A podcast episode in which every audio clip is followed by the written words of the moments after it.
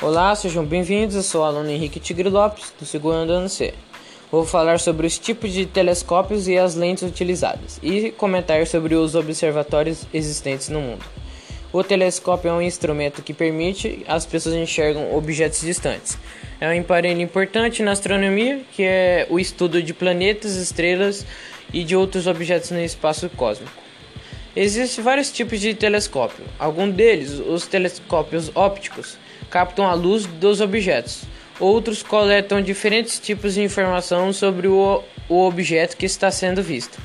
Há dois tipos de telescópios ópticos, que operam por refração e os que funcionam por refletores. Os telescópios ref refratores usam lentes, que são peças de vidro em forma de curva que refratam ou decompõem a luz.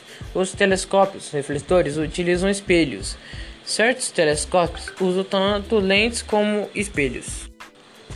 Os telescópios refletores são muito mais poderosos que os retratores. Os refletores têm um espelho curvado na extremidade inferior do cilindro. A luz de um objeto é refletida pelo espelho e focalizada em um ponto do cilindro.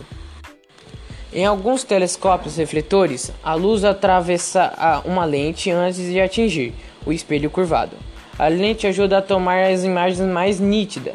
Alguns telescópios ópticos são cilindros bastante pequenos que encaixam em um suporte e podem ser facilmente transportados.